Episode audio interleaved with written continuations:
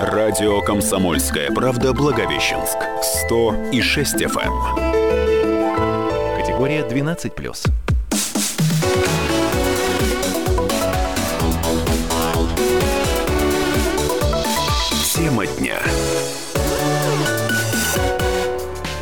Здравствуйте, дорогие друзья, с вами Николай Иванов и Людмила Судейкина. Мы сегодня в трудах и закромах. У нас сейчас была бурная дискуссия насчет того, стоит ли пенсионерам и предпенсионерам делать кое-что, но мы немножко с итогами этой дискуссии вас еще познакомим. Я думаю, мы даже целую программу просветим, По- посвятим попозже немножко. поводу, Сегодня у нас просто вот, ясно как очень интересно на самом деле мы пообщались на эту тему. Анонсируем, но еще в ходе программы будем об этом говорить. Что еще мы анонсируем на сегодняшнюю программу? Разумеется, главная тема сегодняшних трудов и закромов, да? Правильно можно склонять наше Ну, правильно, название? трудов да, и закромов, конечно. Вот Серпа и сегодня Волта, трудов и закромов. У нас в трудах и закромах, разумеется, стыковка международного моста Благовещенск-Хэ-Хэ, которая по планам завершится 31 мая. Говорят, осталось всего 6 метров до стыковки. Ну, вот эти метры, я уверен, сейчас уже проходятся. А еще мы хотим узнать у наших коллег, какие интересные новости были, точнее, какие новости показались вам самыми интересными на нашем сайте в печатных изданиях. А Юлия Гоман на связи с нами. Алло, Юля, А, Алло, алло. пожалуйста, говорите. Да, какие самые новости, какие новости были самыми читаемыми у нас сегодня? А, Сегодня на за А, неделю. На этой неделе самые разные новости у нас были, и хорошо читали и про змею, которая спасает пожары, и про депутата, который за год заработал 3 копейки, но все-таки самой читаемой новостью оказалось отключение горячей воды. Ну да. Да, все ждали, когда же закончатся гидравлические испытания с 3 по 15 мая, когда же вода появится. Но вот э, обнаружился около десятка дефектов. Опубликовали мы список адресов, куда вода после гидравлических испытаний не вернется. И вот это была самая популярная новость. Видимо, искали свои адреса. Ну да, конечно, люди искали свои адреса. Так она совсем не вернется, вода, после этого. Ну что вы, она обязательно будет. Она вернется. Да. Так же, как еще раз вернется к нам в эфир Юлия Гуман, она сейчас у нас на, на пресс-конференции связанной с таможенными сложностями и э, тонкостями вот этого самого оформления э, международного моста Благовещенска. Возвращайтесь, Юлия, расскажите нам, что там с пунктами перехода и что мы будем делать, как мы будем грузы пропускать. А, так, да, была сегодня пресс-конференция в нашем издательском доме. Представитель, а, пресс-секретарь Благовещенской таможни Виталий Шибанов немножечко рассказал, как мы теперь будем жить, да, в свете того, что у нас скоро мост построят в Китай. А, по поводу пункта пропуска непосредственно, где люди проходят таможню, да, а в первом квартале следующего года он будет только введен в эксплуатацию, то есть мост дадут в этом году, а проходить через него можно будет вот только когда пункт пропуска появится в следующем году. Там будут все необходимые контролирующие органы размещаться, это пограничный контроль, таможенный контроль, другие ведомства. Вот по прогнозу правительства а, цифру такую называют, до 2 миллионов пассажиров в год планируется, что там будет проходить. И вот для сравнения, в самый пиковый, по данным таможни, а, 2011 год через Благовещенскую таможню нашу прошел миллион двести. То есть будет еще больше, ожидают еще больше поток. А, Будет возможность, опять же, повторили, что будет возможность на личном автомобиле проехать в Китай, ну и наоборот, Китай из Китая к нам. Нужно будет а, получить права международного образца. Это возможность уникальная. Через китайско-российской границы таких нет вообще, только у нас. Э, Вот. И подчеркнули еще, что для нового пункта пропуска нужно будет порядка 120 новых сотрудников. Это примерно как сейчас на пункте пропуска Благовещенска и Хэ по численности. То есть текущей штатной численности таможни не хватит, будут набирать новых сотрудников. Это хорошие новости. Это По хорошие новости по поводу нравится, трудоустройства. да. Спасибо, Юля. На выгодное место люди устроятся, будут и себя кормить, и семью кормить, и еще Я думаю, что кормить. по интонации э, Николая моего Иванова. Николая Иванова, моего соведущего, уже понятно, о чем мы так обильно, дис- обильно Да, и дискутировали. О чем мы дискутировали да, перед этим? Нет, для начала я все-таки скажу о том, что вообще говоря, мосты это прекрасно. И, э, конечно, увеличивается товарооборот, и что-то мы от этого получаем. Получаем, но нужно понимать, что э, получают не все, получают, э, как бы, все это распределяется как обычно, то есть есть определенная пирамида получения выгоды от этого, и есть эта пирамида, о чем вы, кстати, мне сказали, что есть некоторый дисбаланс в товарообороте между э, Китайской Народной Республикой и Российской Федерацией. Ну как дисбаланс? Нужно понимать, что китайская экономика все-таки на данный момент, она считается второй по величине в мире по объему валового национального продукта. Что касается Российской Федерации, вы, я, я не буду говорить сейчас о цифрах, они вас могут утомить, но вы можете себе представить, что несопоставимые масштабы.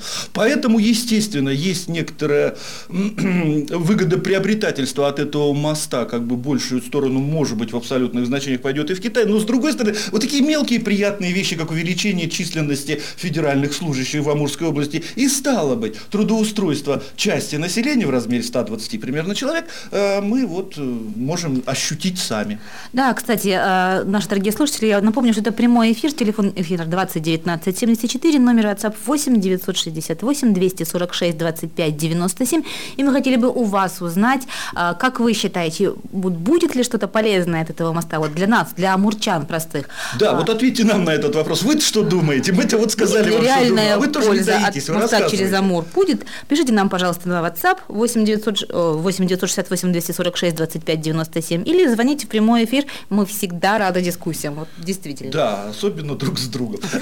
Сейчас мы все-таки перейдем вот к этой дискуссионной теме, да, Людмила? По Нет, я сначала хотела а. говорить про товарооборот, про товарооборот России с Китаем. А, вы Знаете, еще не закончили? Пожалуйста. На самом деле я тут э, достаточно долго готовилась, смотрела, а, ну сколько же у нас будет, сколько же у нас э, было объемов больше, меньше, да, там, да, да, да. А, настолько ли важен нам э, Китай как импортер и, или как экспортер, ну, скажу я вам, много для себя интересного открыла. Ну, давайте, рассказывайте. Э, например, я нашла то, что мы в прошлом году, мы, имеется в виду Россия, да, вообще ни разу не поставляли в Китай. Так, что мы не поставляли вот, в Китай? Даже вот, страшно подумать. Да, я э, посмотрела... Приборы бытовой электроники? Э, нет. Меньше всего, абсолютный ноль за 2018 год. Вот абсолютно, абсолютно не интересует китайскую экономику наши Та-да-дам. Что? Зонтики. Зонты, солнцезащитные зонты, трости, трости сиденья, хлысты, кнуты для верховой езды и их части. Это абсолютный ноль, вот, боже мой, где вы берете эти данные? Это в Роскомстате такое? А, это торговля международная. Да, ну чудесно, просто вот, то есть, конечно, все, все изготовители хлыстов здесь, в Амурской области, покрылись холодным потом. Из, как? Это, как? между прочим, не только рынка. наша, но и вообще по России. Ну, не ну, понятно, Китай, но я, я, я сейчас за Россию не говорю, все-таки у нас Амурский экономический дайджест, бывшая гимназия имени Алексеева, но, но тем не менее, на самом деле. А, ну, а если говорить о том, что на самом деле Россия поставляет в Китай, то, конечно, больше всего мы поставляем туда ресурсы, Конечно. ресурсы и увеличили, увеличили продукты, сельхозпродукты. Но, к слову, мы в Китае стали меньше, из Китая меньше продуктов завозить. Э, да, но я вам хочу сказать, что вчера я смотрел какую-то диаграммку интересную. Падение э, есть по э, перевалке грузов на железной дороге в сторону Китая. И падение, в общем, по сырью довольно значительно. Но при этом как бы полусырье типа жмыха, оно поднимается как бы его объемы. Опять, я, я вот хотел Э, предложить вам, э, может быть, со следующего нашего выпуска «Трудов и закромов» немножко говорить о том, как делается статистика. Потому что к статистике мы при, прибегаем постоянно, не всегда люди понимают, что это такое. И вот, э, мы уже говорили как-то о законе базы, то есть, сколько того жмыка поставлялось, что теперь его стало на 25% больше. И так ли чувствителен, так ли чувствительно падение, скажем, по железной руде на те же 26%. То есть, и в объемах, я имею в виду тоннаж, и, конечно, в стоимости. То есть вот это все интересно. Ну а кроме того, не надо забывать, что когда идет падение в, на одном месте, на одном пропускном пункте на границе, просто за счет перераспределения торговых путей может случиться так, что где-то в другом месте чуть-чуть прирастает. То есть мы все-таки говорим о том, что это дает нашему региону. Я хочу еще раз к вам обратиться, дорогие друзья. Мы предлагаем вам поговорить о том с нами в WhatsApp и по телефону, о том, что, собственно говоря, нам, амурчанам, несет открытие нашего моста через реку Хайлунзиан, как ее называют наши китайские товарищи. Но это наш Амур, над которым, кстати, ходят Да Кучи. ходят, ходят, но ничего себе так они ходят. Ну, может быть, и будет чего-нибудь на самом деле. Что там у нас, песенка про Амур? Да, про Амур да, вот и давайте его послушаем. Мы же ее давно не слышали. С 36 года.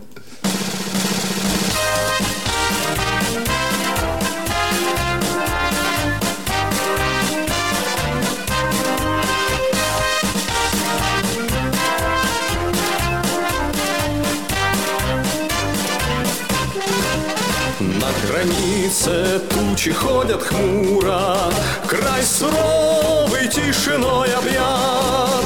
У высоких берегов Амура Часовые родины стоят. У высоких берегов Амура Часовые родины стоят. Там врагу заслон поставлен прочный, Там стоит отваженный силен. У границ земли дальневосточной Броневой ударный батальон. У границ земли дальневосточной Броневой ударный батальон. Живут и песня в том порука. Нерушимой крепкою семьей Три танкиста, три веселых друга. Экипаж машины боевой. Три танкиста, три веселых друга. Экипаж машины боевой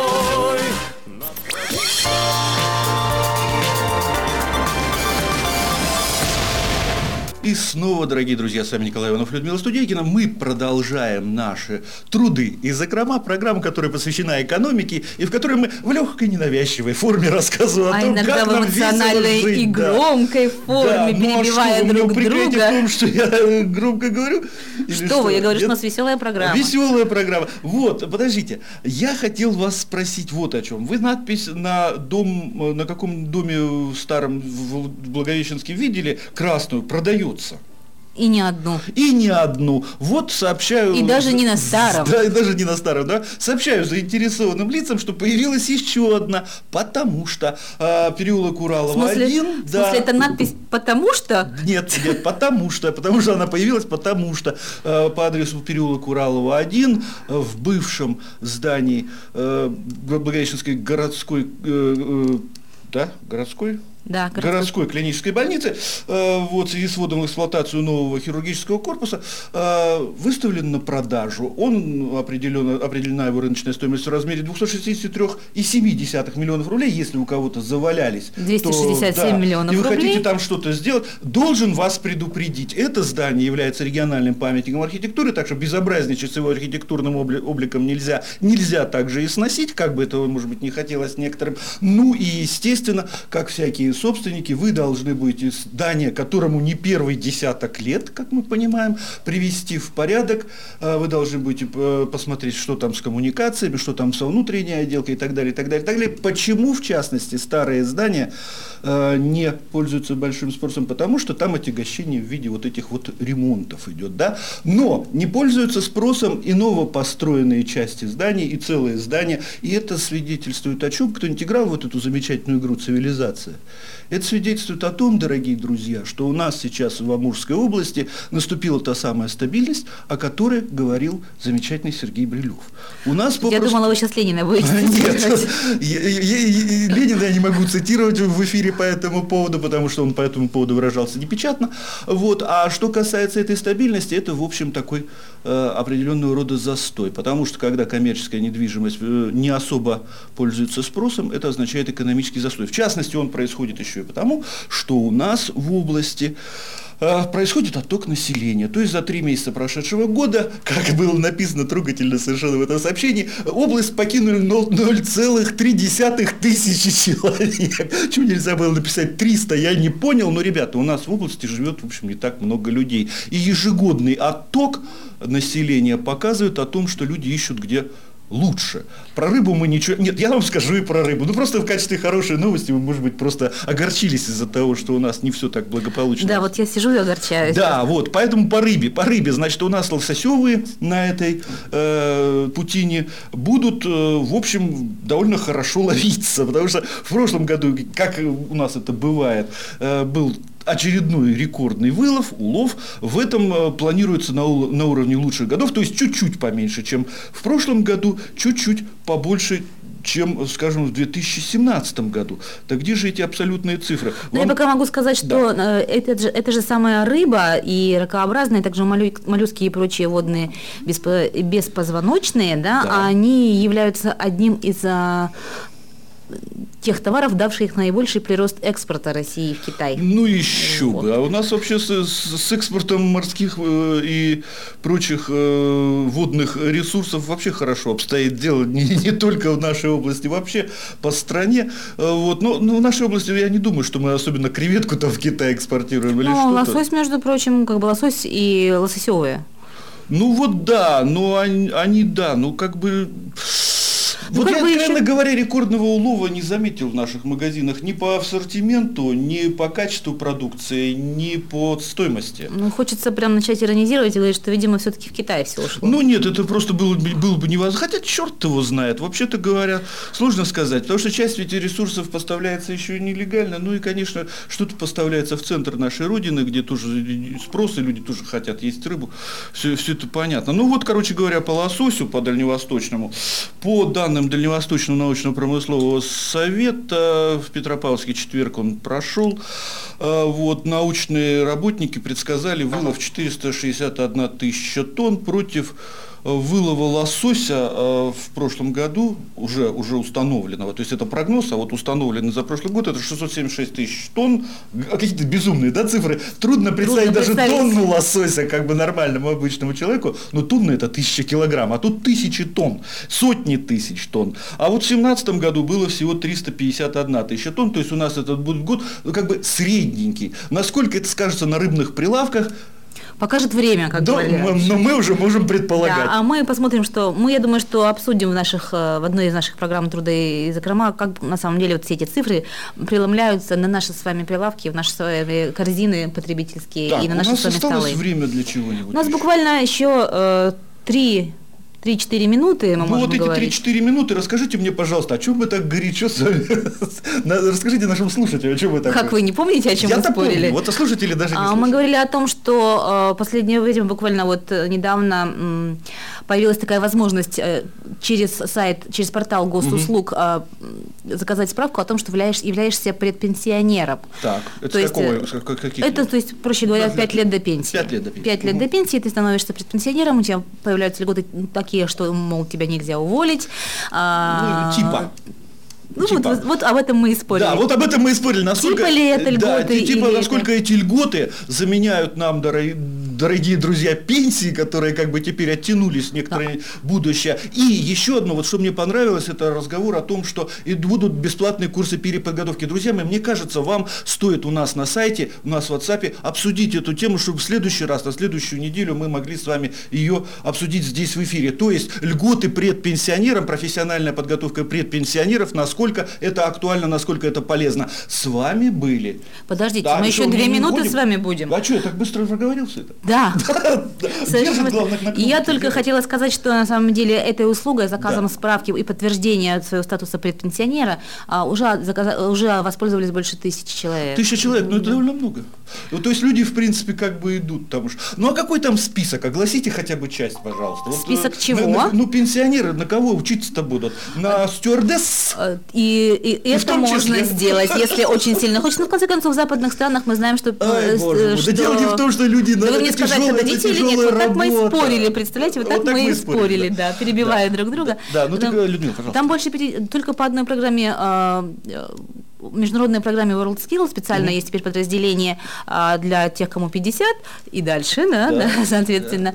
И только там больше 50 предложений, причем это Ну, какие, ну, в- всевозможные отрасли, я вот специально смотрела список, там есть и арт-профессии, и IT-профессии, и профессии, связанные с э, социальным, социальной работой и с работой, э, скажем так, сельхозсектора и с предпринимательской деятельностью, и с э, рабочими Ну, профессиями. можно быть То есть- бухгалтером, можно быть младшим медперсоналом, можно быть IT-специалистом на уровне набрать на компьютере что-нибудь, чего если взяли? позволяет. Вот мне прям интересно, у нас э, Николай Иванович сегодня такой пессимист, он считает, Так что люди... пессимист, я, бы- Вот я, он я и перебивает помню, меня я, всё да, Я время. просто помню, как это трудно дается, обучение даже в юном возрасте. Вы у нас вундеркинд, я у нас нормальный человек, понимаете? И когда мне 50 лет, мне сейчас очень трудно, ведь мне некоторые вещи даются. Если мне будет 60, или в моем случае, да, вот у 60 до 5 лет до пенсии, э, мне будет еще труднее это все даваться, не говоря уже о болячках, не говоря о том, что зрение садится, например. Но вы не- ну, не идите в эти специалисты. Ну а в какие тогда идти? В агрономы идите, будете на свежем воздухе А, работать. Есть агроном легче,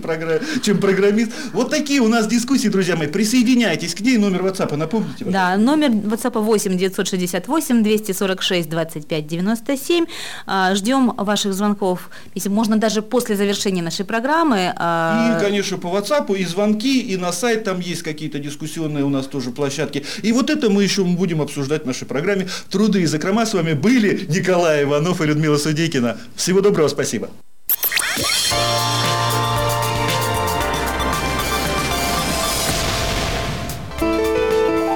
Радио «Комсомольская правда» Благовещенск. 100 и 6 FM. Категория 12+.